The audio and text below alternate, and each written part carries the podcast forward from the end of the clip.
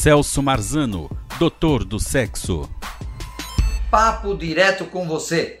Uma jovem de 26 anos, lá do Nordeste, fez a seguinte pergunta: A AIDS ainda existe? Ou já acabou? Olha, parece uma pergunta assim de, de total desconhecimento, mas não é.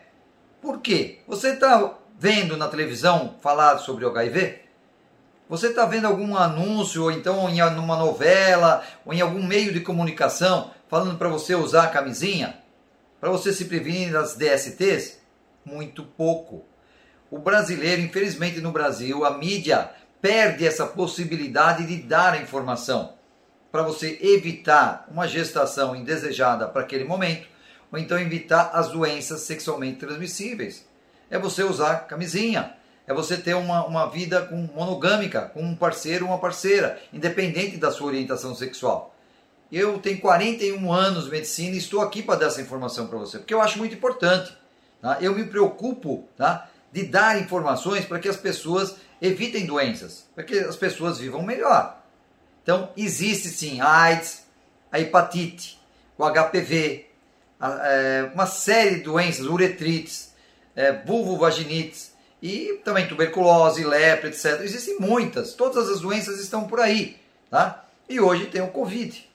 Então, as doenças estão presentes, você tem que tomar cuidado. No caso da AIDS, você ainda existe a contaminação, muitas pessoas nem sabem que estão contaminadas, não têm a doença, mas é o HIV positivo e ficam tendo relações sexuais sem preservativo, trocando secreções, e aí vai contaminar. E muitas pessoas até infelizmente têm a doença e não falam por vergonha.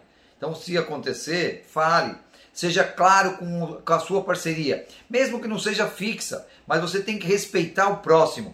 Você tem que falar o que você tem, porque assim você vai evitar que essa doença fique se espalhando. Então, o importante é fazer uma ou realizar, melhor dizendo, uma sexualidade segura, onde você vai conhecer a sua parceria, vai tentar ficar com o mínimo de parceiros possíveis, né? Se possível até numa monogamia, uma parceria só, tá? E usando a camisinha masculina ou a camisinha feminina.